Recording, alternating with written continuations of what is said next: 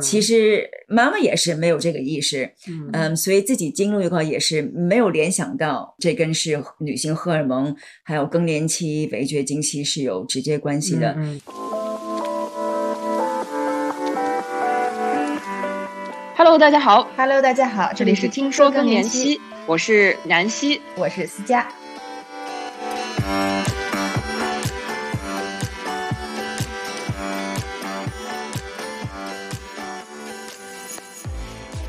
自从关注更年期以来，每每从更年期女性或临床专家的故事中，听到各种女性健康知识的盲点，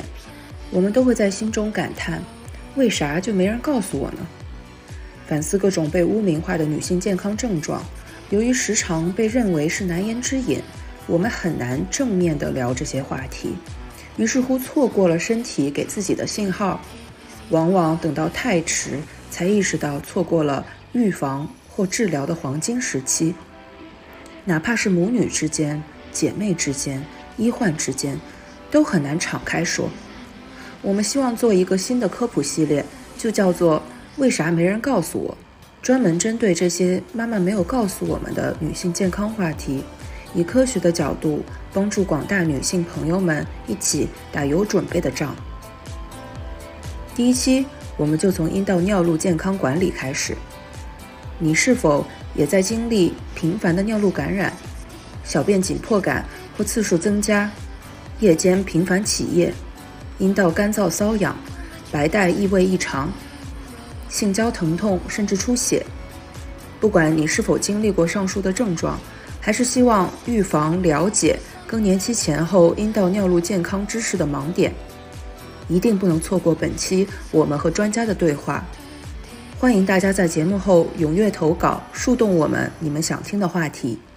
今天很开心啊，能够邀请到我们节目的老朋友飞，哎，我们的这个早更女友大家好，严啊、是我们这个节目的新朋友。严是生物化学科研背景，然后也在呃世界著名的这个医药公司做过这个品牌经理，然后尤其是针对我们更年期和女性健康方向的，很开心能够邀请他来和我们分享一些最新的国际的科研知识。大家好，我叫严，嗯，我来到英国有二十年时间，嗯然后我以前是做生物化学科研工作的，慢慢入职到就是一个品牌经理，在近几年里面，我一直在做关于更年期这些药品的一些呃推广，嗯嗯。然后所以就接触了很多，就是比如医生啊和病人对他们的那病情啊，或者是他们有一些经历，还有他们整个的就是治疗的方案，嗯。呃，都有很大的了解。嗯，嗯然后我就非常高兴可以跟南希还有你们一起分享。太棒了，非常欢迎。嗯我们可以先从飞呃来分享一下，可能在没有听过我们三十九岁早更女友的那一期，呃，可以回去再重新再听一下飞的故事。那我这里就简单的稍微跟大家介绍一下。那飞呢，在呃三十九岁的时候，其实就已经有这些更年期的各种各样的这个症状。我们在更年期一零一那一期有介绍过，我们更年期有三十四种症状，但是当时呢，就是可能因为种种原因，呃，飞虽然有经过这些症状很很痛苦，但是却没有办法能够真正的确诊到底是呃怎样。直到嗯、嗯后来在一个很呃偶然的情况下遇到了一个。不是妇科的一个 一个医生，嗯然后嗯提到了说，哎，你可不可能是这个围绝经期的症状啊？好像你最开始有很多的这个 UTI，也就是尿路感染，可不可以给我们介绍一下？嗯。行，谢谢谢谢南希邀请嗯。我给大家分享我自己的这些挫折这些故事。回想起来，我可能是三十九岁、四十岁的时候开始，就是注意到我有一些呃阴道还有尿路的这个症状。这些症状呢，包括比如说经常想去排尿，想去洗手间，嗯，但是排尿的时候又没有，真是尿不出来什么，而且有些时候排尿会有些疼痛。阴部呢，一些变化就是觉得阴部有些干燥的感觉，然后有些时候阴部会有疼痛，嗯呃，这种疼痛也是延续了很长时间。另外一个就是，呃，像有一些尿路感染的这种症状，嗯，比如说疼啊，或者是有些发低烧的这种感觉，比如说性生活跟男友，嗯，有些时候会有疼痛，或者是有少少量的流血。这些症状其实很痛苦，但是当时对自身呃妇女健康，尤其是围绝经期没有什么意识，嗯，所以也没有任何没有联想起来。嗯，然后这种阴部还有尿路的这种症状，其实也是大家不想跟医生讨论的，难以启齿的，难以启齿的。所以一开始就是这么忍着，或者是多喝水，在网上查查有什么些自己治疗的方法。慢慢这个持续了有三四年吧，对我的生活整个的生活质量有挺大的影响，而且情绪上的影响。比如说晚上我有些时候会上差不多六七八次的呃洗手间，挺多的，嗯，很多，而且每次尿尿不出来，所以你对你的睡眠也会有影响。第二天又累，然后这种慢慢的这种疼痛，就天天就这么疼痛，对你精神上其实有很大的恶性循环的对恶性循环。然后上班有时候就觉得累。有些时候不想去班上，因为不知道或是不是在去班上的路上需要去洗手间。嗯，真是当时能感受到我以前妈妈的这种痛苦。我记得小时候跟妈妈出去，我和父亲老是笑傲，每次出门都要给妈妈找厕所。我们的任务就是出门给妈妈找厕所。现在我就觉得我怎么也是这样，但是觉得还是很年轻。才四十岁，没有意识到，就是我的这些病状其实跟这个缺激素就是有直接关系的。嗯，哎，讲到妈妈，我很好奇，你有没有和妈妈聊过这个话题呢？还是这个是个禁忌话题？没有和妈妈聊过这个问题。对，所以说我就觉得有些时候女性的健康，其实咱们有点担心跟别人谈到。呃，像阴道、尿路的问题，我是跟妈妈没有聊过，但是我就能记起来。有些时候，嗯，像我妈妈四十多岁、五十岁的时候，比如说一打喷嚏就会有些啊漏尿，有些漏尿，嗯嗯。然后我们当时就 giggling，就是觉得挺好笑的。其实妈妈也是没有这个意识，嗯，所以自己经历一块也是没有联想到这跟是女性荷尔蒙还有更年期、围绝经期是有直接关系的。嗯嗯。嗯，因为这种事情差不多持续了三四年。对我的生活有很大的影响，对我情绪也有影响。呃，我就觉得我必须得去看看医生，所以看过家庭的医生，最后没有真正直直接的这种嗯诊断诊断，然后我就去看了妇科的专家，还看了一个很有名的妇科专家，嗯，做了一个 B 超，做过一些血液的检查，做过一些阴道的检查，最后。呃，诊断也就是频繁的这种尿路感染，嗯，因为我年纪还是比较年轻，刚刚四十岁，所以医生也没有这种当时刚刚四十岁，刚刚四十岁，对，医生也没有去想到我的这些症状，尤其是阴道的这些干燥啊什么的，跟这个缺呃急性荷尔蒙是有直接关系的，雌性雌性荷尔蒙有直接关系。也就是去年，嗯，我的一个就偶然的一个向南希提过偶然的一个经历，就是不是专门呃妇科专家呃跟他聊的这个我的这些症状，然后他就跟我说，哦，我觉得你可能是在经历。呃，围基围绝围绝经期，嗯，你应该去看一下这个更年期围绝呃经期的这个专家。自从我看了以后，跟医生讨论我的这些症状，就在四十四岁的时候，经过四年痛苦的这些经历，嗯，确诊是我嗯提前的这种围绝经期。确诊之后，我就自己在网上。嗯，读了很多这种嗯相关的这种材料，嗯，医学上的杂志，然后看了很多书，然后看了怎么能够帮助自己，嗯，能够管理我的这些症状，嗯。所以也是学了很多东西，我想今天给大家分享一下。对，可能听过早更女友这一期的栏目都知道，飞其实是呃也是医疗从业者嘛，是在我们这边一个比较有名的呃医院从事这个工作，对心脏外科比较有名的一个专家这边。那可能你的就连你都有这样的经历啊，就是比较。曲折的经历，那更何况其他可能不是在医疗这个从业者的范围内的，呃，就是如何能够知道自己危绝？就甚至你也提到。你和自己的妈妈也不会聊，你们是最有这样的连接，所以也回到我们为什么开始做啊这一系列的节目科普的专栏啊，就是我们就取的名字就叫做为啥没人告诉我？是啊，对，就是我们在尤其我们在研究女性健康，我相信严和飞都有一一一定的这个呃同感啊，就是很多时候我们。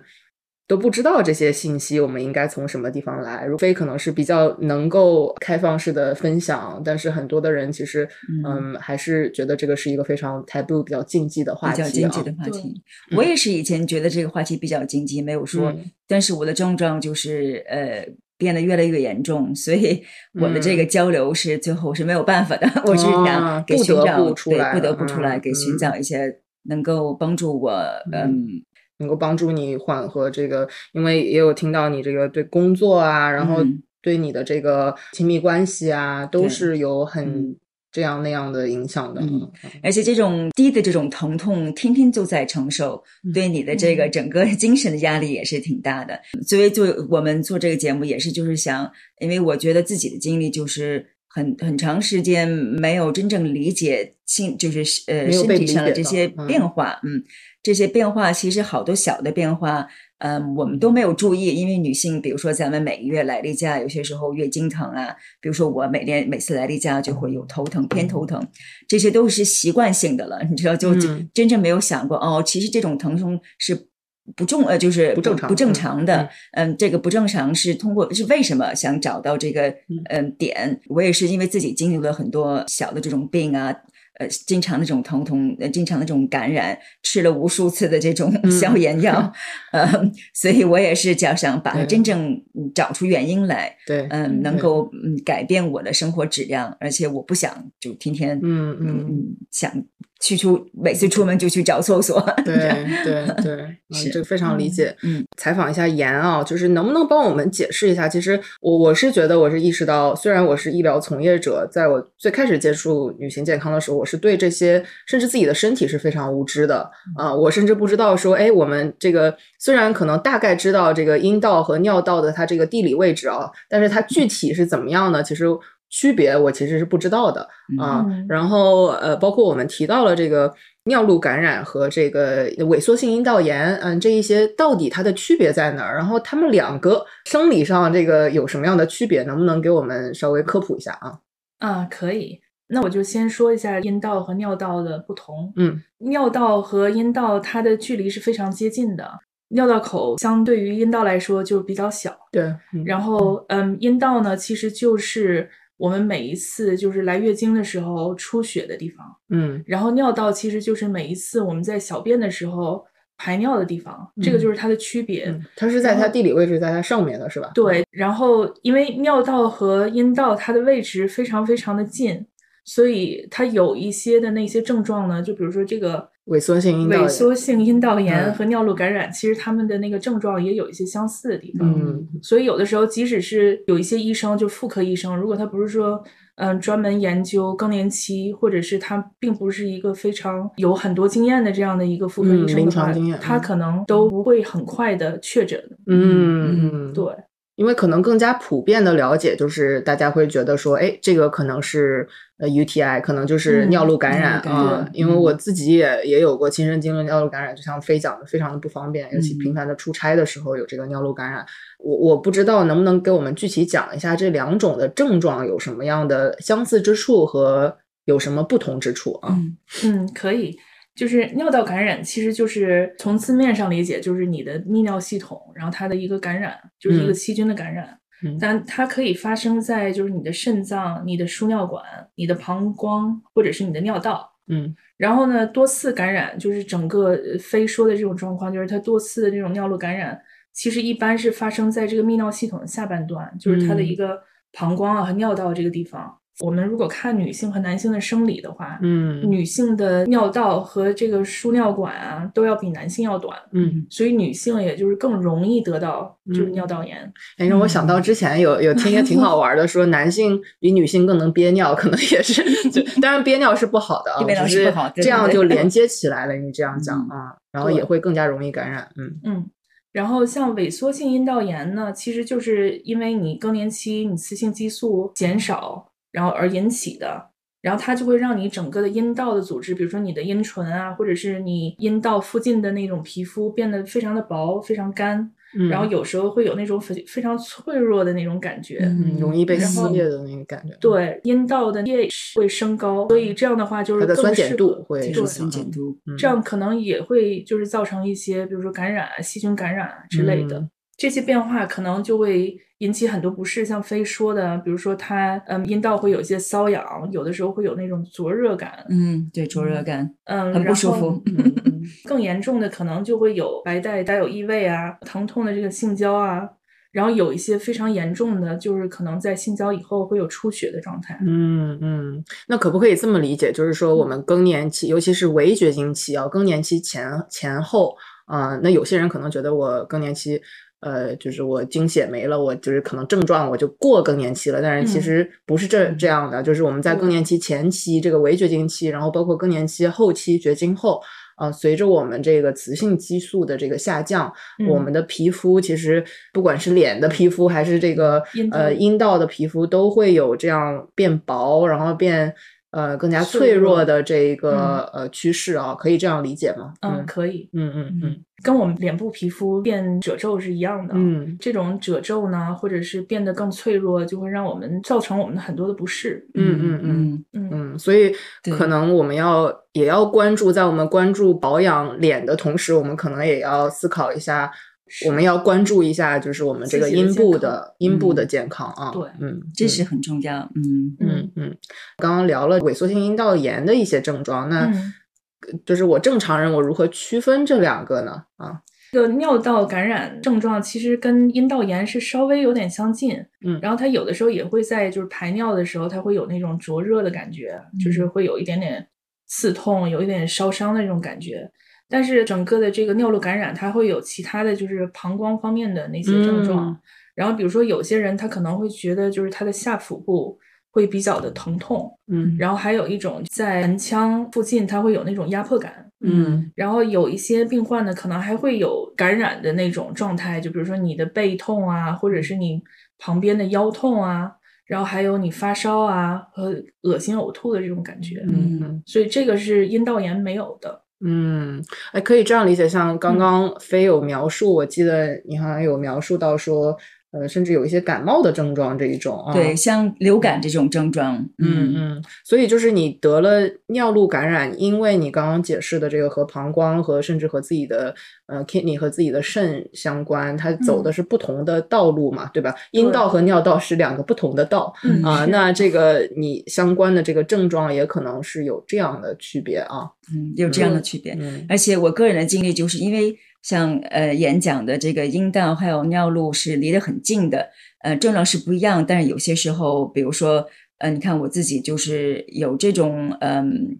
阴道的这种症状，但是引起这个尿路的感染，这也嗯是可以发生的，是吧？对，所以我觉得女人嗯如果自己有这种症状的话。呃，可以自己分析，但最好还是去看医生看一下对医生，尽快去看医嗯生尽快去看医生。尤其是遇到出血的这个，还是要对引起重视。引起重视，引起嗯重视。嗯对，之前在呃北美更年期协会的时候，因为我当时在研究荷尔蒙替代嗯治疗嘛，嗯所以我记得当时很清楚的是，荷尔蒙替代疗法对两种症状是非常有效的。呃，一个就是 vasomotor，一个就是啊、这个 GSM。嗯那 vasomotor 呢，指的就是这个心血管舒张呢，我们会有潮热和这个盗汗的症状啊。这个证据是非常的充分的，就是呃，荷尔蒙替代疗法对它的这个治疗的呃有效性。那另外一个治疗非常有效的是 GSM，就是 genital urinary symptom，嗯对吧？对就可不可以帮我们解释一下什么叫这个 GSM？然后它和我们就是萎缩性阴道炎还有呃 UTI，就是我们的尿路感染有什么样的关系啊？嗯，可以。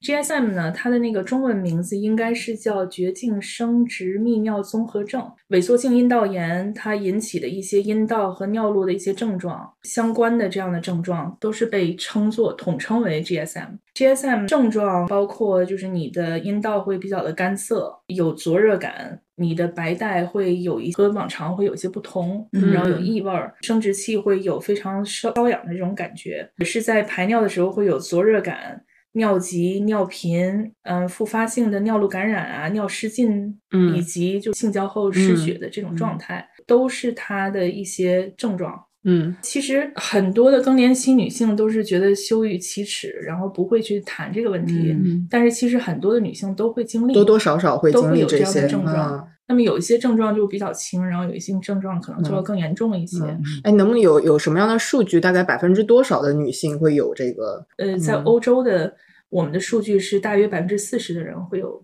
GSM。嗯，那就相当于有一半的人嗯差不多对啊，对，就是每两个人中都会有一个有这样的症状啊啊。而且比如说每个民族，你不同的种族，它的那个呃发生的几率是不同的。对对而且是不是女性在报告不同的这个种族？对就比如说像我们东亚人就比较私密，然后不会把这种非常私密的话题对说给医生听。嗯嗯，嗯，那可能就是隐性的这个风险会更大哦，就嗯痛苦可能会更更多是埋在自己的心里，然后没有去寻求帮助啊。嗯对嗯嗯嗯。嗯那嗯、呃有多少？我们大概每十个人当中有四五个这样会有这个呃这个 GSM 啊，就是 GSM 听上去我的理解可不可以这样理解？就是阴道和尿路它的这个综合症，它就是把所有东西都饭饭桶叫做嗯。呃饭桶就是桶呃笼统的就叫做 GSM 啊、所以是。这个呃绝经生殖泌尿综合症，所以大家也可以把这个记一下笔记。这个是如果你有这个的话，可以跟呃就是你跟医生交流，又多了一个语言啊。嗯然后就如果医生没有提到这一点，但是你发现你的这个症状和这个 GSM 是像像严跟我们讲的是类似的，呃，还是要能够和医生呃让他尽快的能够，你可以问问他，哎，我我可能读到了这个是不是呃可能是这个综合症啊，嗯所以可以减少像像非对 非经历的这个嗯四五年不知道自己是什么的这个，减少了你这个时间啊，嗯嗯嗯对，我觉得这个对女性健康，尤其是咱们经历这种变化，嗯，是很重要的。自己不要忽略这些身体上的变化，尤其是这些疼痛啊、尿路的这种感染，其实对你的生活质量是会有嗯很大影响的。对。嗯，所以不要忽略，该找医生的时候就去要去看医生，对，这是很正常的，很嗯正常，嗯嗯，而且不要担心这种话说出来，其实对自己的这种治疗是有很大帮助的。对，对，一定要，嗯，转一下。那我现在知道了尿路感染和阴道的这个萎缩性阴道炎的区别，然后我也知道了他们笼统的可以用 GSM 来代表。嗯那在国际上也是有这样的认可的。那我们现在有什么样的解决方案呢？嗯啊、能不能给我们介绍一下？嗯哦，可以。我们的解决方案可能大部分是分三大块，嗯，然后第一大块就是处方药，这个是一定要是你的医生去对你做出诊断以后才嗯会给你开的那个药。这个是英国的，我们先讲一下，这个是我们英国的这个理解啊，欧美的这个理解啊。嗯，一般都是用这种局部性的雌呃雌激素作为嗯治疗方案。什么叫局部的雌激素？可以解释一下吗？治疗更年期的这种雌激素呢，或者是口服，或者是用在皮肤上面的。嗯呃，我说的这种局部的雌性激素呢，其实就是它或者是一个药片啊，或者是这种软膏，嗯然后它是可以涂在就是阴道附近的，嗯嗯嗯。然后阴道里面是嗯对，嗯。用在阴道里面的，嗯对。然后，嗯，现在就是局部的这种雌性激素的治疗方法有两大类，嗯。一大类是用雌三醇呢，它是用这种东西叫做子宫托，一种就是类似于软膏的东西，然后它嗯在里挤到、坏坏在阴道里对挤，到对、嗯挤到阴道里哦面，然后它慢慢的就会被你的阴道的皮肤去呃吸收。吸收哦，就是把它推到里面的那个感觉对啊。也有一种非常软，就是内入式的那种药膏啊，或者是一种内入式的那种药片，嗯嗯，都嗯是这样，就是它会你阴道内部的皮肤会就是慢慢的吸收它。嗯嗯呃，然后还有一种其实是雌二醇，就是它们是两种不同的雌激素。嗯然后雌二醇呢，也是就是它的方法是相同的，它一般是那种比较固体状的那种药片。嗯，然后它会也是放就是放到阴道里面吗对，放到阴道里啊对，放到阴道里面。然后你的嗯。阴道会慢慢的就是吸收它吸收它，嗯嗯对，你，是不是非有过这个用这个对嗯，对，这就是当时我去看这个呃更年期专家的时候给我开的药，像嗯。严说一样，呃，尤其是这种阴部的这种症状，我是开的是那种药片，呃，你呢就是把这个药片放在阴道里面。嗯塞进去，塞进去以后，应该是 慢慢的被阴道的皮肤吸收，然后里面的这雌性激素会慢慢的被皮肤吸吸收，就是嗯给你填补这个你丢失的这些雌性激素。是嗯是塞进去是吧？嗯塞进去不是口服啊。嗯，不是口服，不是口服，嗯这是局部的，就是在你阴道给你补充这个呃雌性激素。呃，我用了有好几个月吧，我觉得有一些对我的症状有很大的帮助，很大的改变。嗯，嗯。但是就是好像一直会掉出来，是吧？也不变。对嗯我个人的感觉就是，当然这个医疗还是在发展，是吧？所以这种药厂还是在发明这种新的这些治疗方法。嗯我个人的感觉就是，因为你本来缺少这雌性的这个激素，所以你的皮肤就是干。所以我比如说阴道干，然后这个药片儿。也是干，所以你搁进去了以后呢，有些时候我觉得呃吸收不太好。比如说我晚上我就是老起床起夜啊 对，起床去上厕所，所以排药的时候，有些时候我能看到这个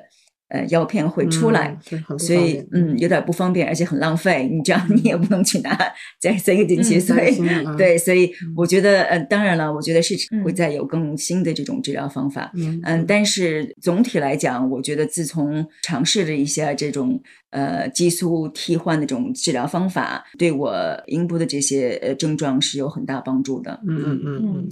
那我对我们刚刚讲了第一种就是是药物的，那我们有哪些这个非药物的呢？就是因为有些人谈起激素，虽然荷尔蒙替代疗法在围绝经期和那个嗯。更年期的这个治疗已经有很多的这个新的呃证据了啊，嗯新的科学研究了，但是可能有些人谈到这个荷尔蒙替代疗法或者是激素啊，还会是谈激素色变的，有没有什么其他的方法呢？啊？嗯，有，因为嗯非激素类的那个治疗方法呢，有一种就是在欧美呃广泛使用的就是润滑剂，有一它和普通的这个呃性爱润滑剂有什么区别呢？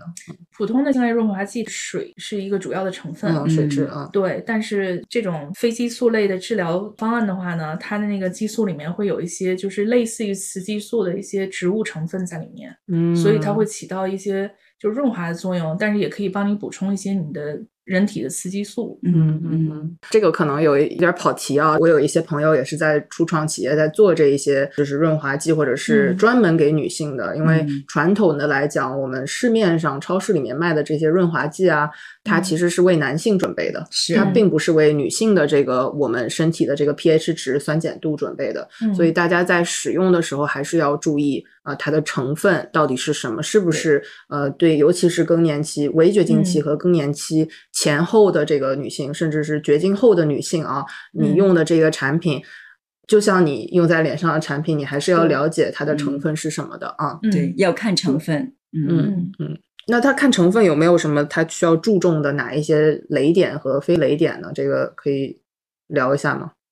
有嗯一些人的阴道它可能会比较呃敏感，所以它嗯会对有一些呃润滑剂可能会有会有过敏的反应。嗯嗯，所以嗯我建议大家就是在呃使用润滑剂之前，先跟你的医生交流一下，嗯然后就是嗯看一下是不是这这款润滑剂是不是嗯适合你的对那种症状。对嗯嗯。嗯而且我还我还是发现，嗯，经过我的这些研究，这种润滑剂一定要排除，就不要有就是香香精，不要有香精，嗯嗯，这个嗯对你的这个阴道会有呃不好的、对不好的作用，不好的反嗯应啊！我听说有这种镭射啊，这玻尿酸呐、有一些非洲国家它比较流行的是蒸汽或者什么，就是各种各样的，嗯因为它是比较私密的嘛，所以我发现大家在没有正式的这个科学依据的解决方案的同时，就会寻求各种各样很有创意的，但是。我我你可不可以跟我们讲一下那些有创意的解决方案，它到底有没有什么样的科学支持呢？嗯，其实镭射还有就注入那个玻尿酸，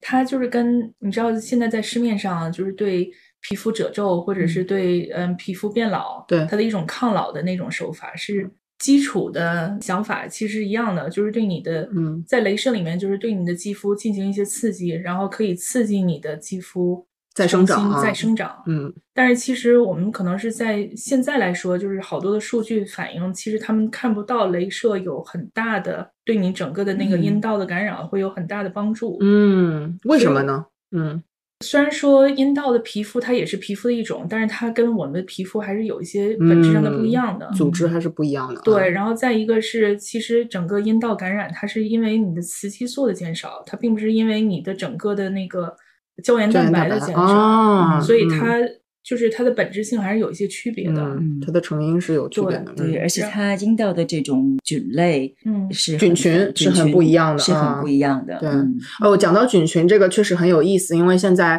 呃我们讲呃 gut microbiome，就是我们讲的是这个呃粪类的这个菌群嘛，但是其嗯实阴道也是有菌群的。就是你的菌群会随着你的年龄呃这个增长，包括嗯呃荷尔蒙的变化，你的菌群也会有变化。所以嗯现在国际上有很多非常令人兴奋的一些研究啊，对但是虽然很早期，但是我觉得我们很 promising，也也是嗯有可值得期待的。嗯嗯嗯嗯真是嗯嗯呃，我个人的感觉也是从这个经历寻找比较合适我的这种治疗方式。这个菌群对我来说，我也是学习了很长时间。我呃以前觉得自己有这个阴道或者是尿道的这种感染或者不舒服的地方，老是想经常清理是好事儿。其实、其实经常清理是不对的。嗯呃阴所以我们小时候看的那个洗洗更健康的这个其实是不对的啊，对，是啊不对的。嗯嗯，像咱们身体女性的身体阴道有自己清理的这种功能，所以你要是经常用肥皂或者用香精去洗的话，呃，会打扰，就是会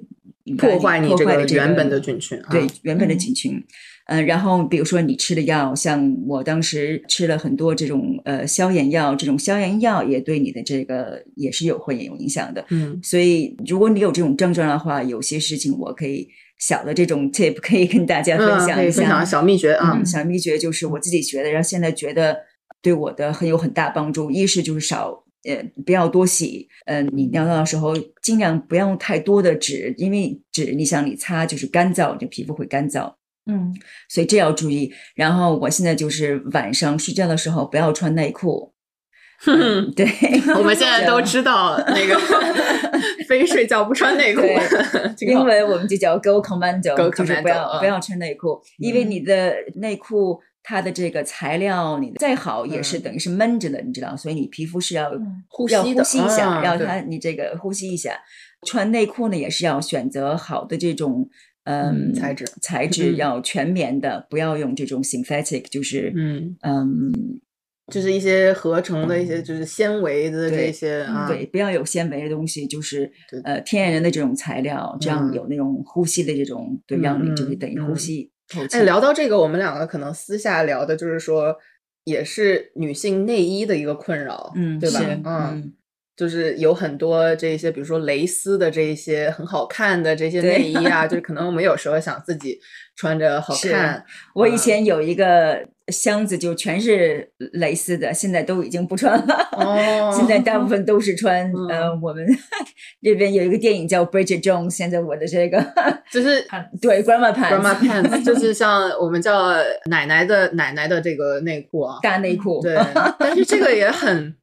这个很就是有点像我们在法国女性，就是私家婆婆在跟我们聊的时候，就聊到说女性穿衣的这个困扰啊，甚至嗯我觉得这个困扰在更年期期间延续到了我们的内衣的选择上面。嗯嗯，所以我觉得这个也是不代表我们更年期我们就不美了，我们就不爱美了，我们就不爱穿嗯好看的蕾丝，我们就不嗯能性感了。但是我觉得这个还是很值得大家嗯，对，呃可以我觉得现在在嗯改变，因因为现在咱们活的时间都长，是吧？嗯，所以不是说是你更年期就是是你是老，你是这只是一对个生活，生因为更年期和你的年龄不是有，虽然它是有相关性联系联系，嗯但是不代表你更年期你马上就是老了。对，嗯，因为不同的人的年龄是不一样的嘛。对嗯这是是心理就是身体上的一个变化。嗯呃，你要是了解了以后，自己就是改变一些生活上的习惯，呃，能够呃控制你这些症状，其实你还可以，你的生活的这个质量还是嗯很、嗯很可以值得嗯 explore。嗯，值得去探索的。其实其中一个我们刚刚都没聊到的一个预防或者是治疗的方式，就是嗯这个、那性生活的健康，稍微聊一下。对、嗯这个事情，我也是嗯学习过、探讨过。这个思维方式就是，你要是不用它，等于就是放。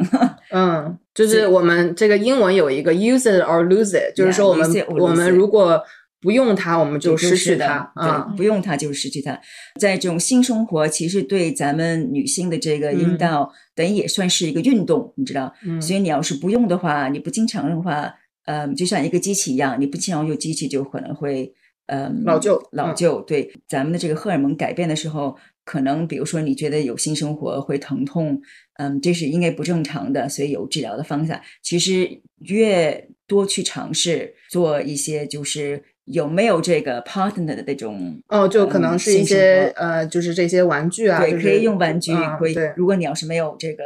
性生活的这种 partner，可以用玩具。partner 就是这个呃你的伴侣伴伴侣啊对男友伴侣，嗯嗯，对这个血液的流通，就是血液会去呃去，就是咱们这个阴道或者尿路也是会有润滑的作用啊对，有这些嗯刺激，嗯然后会嗯加强一些血液的流通，嗯，所以就可不可以这样了解，就是你经过这些不管是玩具和伴侣这个亲密关系的性健康的性生活，呃，可以更加让你自身能够分泌出更多的这个润滑剂，就是算是最天然的润滑剂，就是你自己身体中产出的。嗯。但是你如果呃不去做这个运动的话，嗯。嗯，那那我们可能呃变老变脆，这嗯个对，所以这个是和也是和我们自己的健康这个性性生活嗯运动相关的啊。对，嗯，所以说女性到咱们这个年纪，或是呃更年期的这种年纪，或者更年期之后，这些女性，嗯，我我我当时也是在想，有些女性，嗯，说没有什么太多这种阴道的这种症状，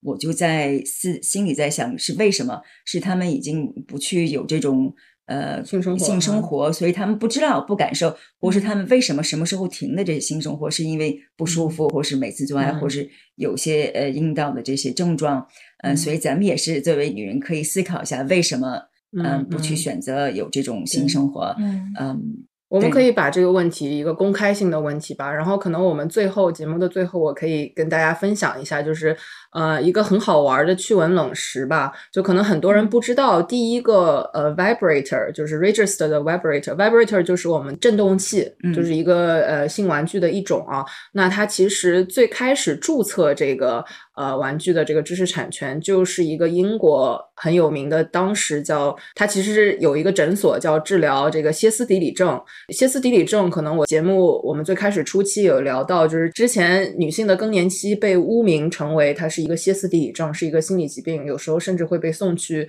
呃这个精神病院 啊，所以是一个非常恐怖的一个时期。嗯呃，但是英国好像是在伦敦的一个当时一个医生，他治疗的方式其实就是用手指来帮女性完成一个自慰的这个工作啊。嗯然后呢，他当时是帮助很多很多的女性治疗，然后他当时在把这个呃衣钵传承给他的呃 son in law，就传传承给他的女婿的时候，嗯啊，他女婿就想说，哎，我天天这样好累啊，就是对手指很累，所以他就他就去研究了这一种，哎，我可以用机器性治疗，其实是一个呃专业的，就是很有科学依据的一个呃嗯。治疗方案啊、就是嗯。性治愈这个方向，所以大家不要谈性色变，尤其是我们更年期和更年期后的女性，有性生活是一个非常健康、正常、非常正面的，嗯所以嗯。大家不要就是想到这个就呃就就就想换话题或怎样啊？而且重要的还是嗯你要在考虑，就是你要是想避免性生活，是为什么？是因为你不舒服。那不舒服的话，就要找原因。嗯呃，尤其是咱们刚才谈谈论到这个萎缩性阴道炎，对因为是咱们的这个阴道在萎缩，所以当然了，变小了就可能性生活就不舒服。所以现在嗯但你有一些，不一定是要用穿透性的，有很多的这个就是可以从你的这个阴蒂方向来刺激，也是可以的啊。对对对，也是。可以的，嗯，嗯或者现在有这种 dilator，你可以就训练稍稍的，就是扩张器扩张一下，嗯嗯嗯，对，所以我们之后感觉还是有很多的话题可以再继续跟大家探讨的。然后，嗯、我觉得我们时间关系，我们今天就先聊到这儿。呃，也希望我们的听友们可以给我们一些反馈，然后想要更了解哪一个方向，因为我们今天聊的还是很多的干货，很多知识。来，感谢妍跟我们分享我们这个科学的，就是生物化学科学的这个依据啊。非就很感谢你这么开放的，能够跟我们分享你自己的这个经历啊，也是很不容易。希望呃你的这个分享也可以打动很多我们的听友们，能够不再把这些私密的东西自己放在自己心里，还是要能够找你能够信任的人。呃，能够寻求正确的解决方案，然后尤其，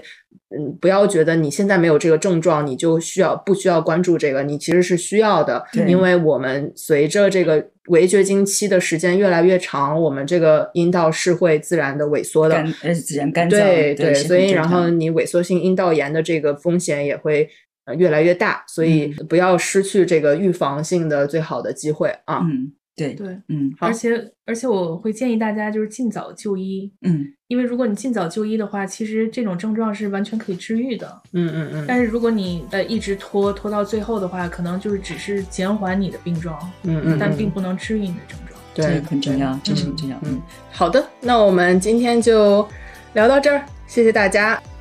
不知道在听节目的你是否也经历过这样难缠的阴道尿路症状，或者是学习到了日常预防的新知识？不要忘记给我们留言哟！欢迎大家在小宇宙、喜马拉雅、Apple Podcast、Spotify 上订阅我们的频道，关注我们的微信公众号“听说更年期”。感谢大家的倾听，祝你健康快乐，咱们下期节目再见。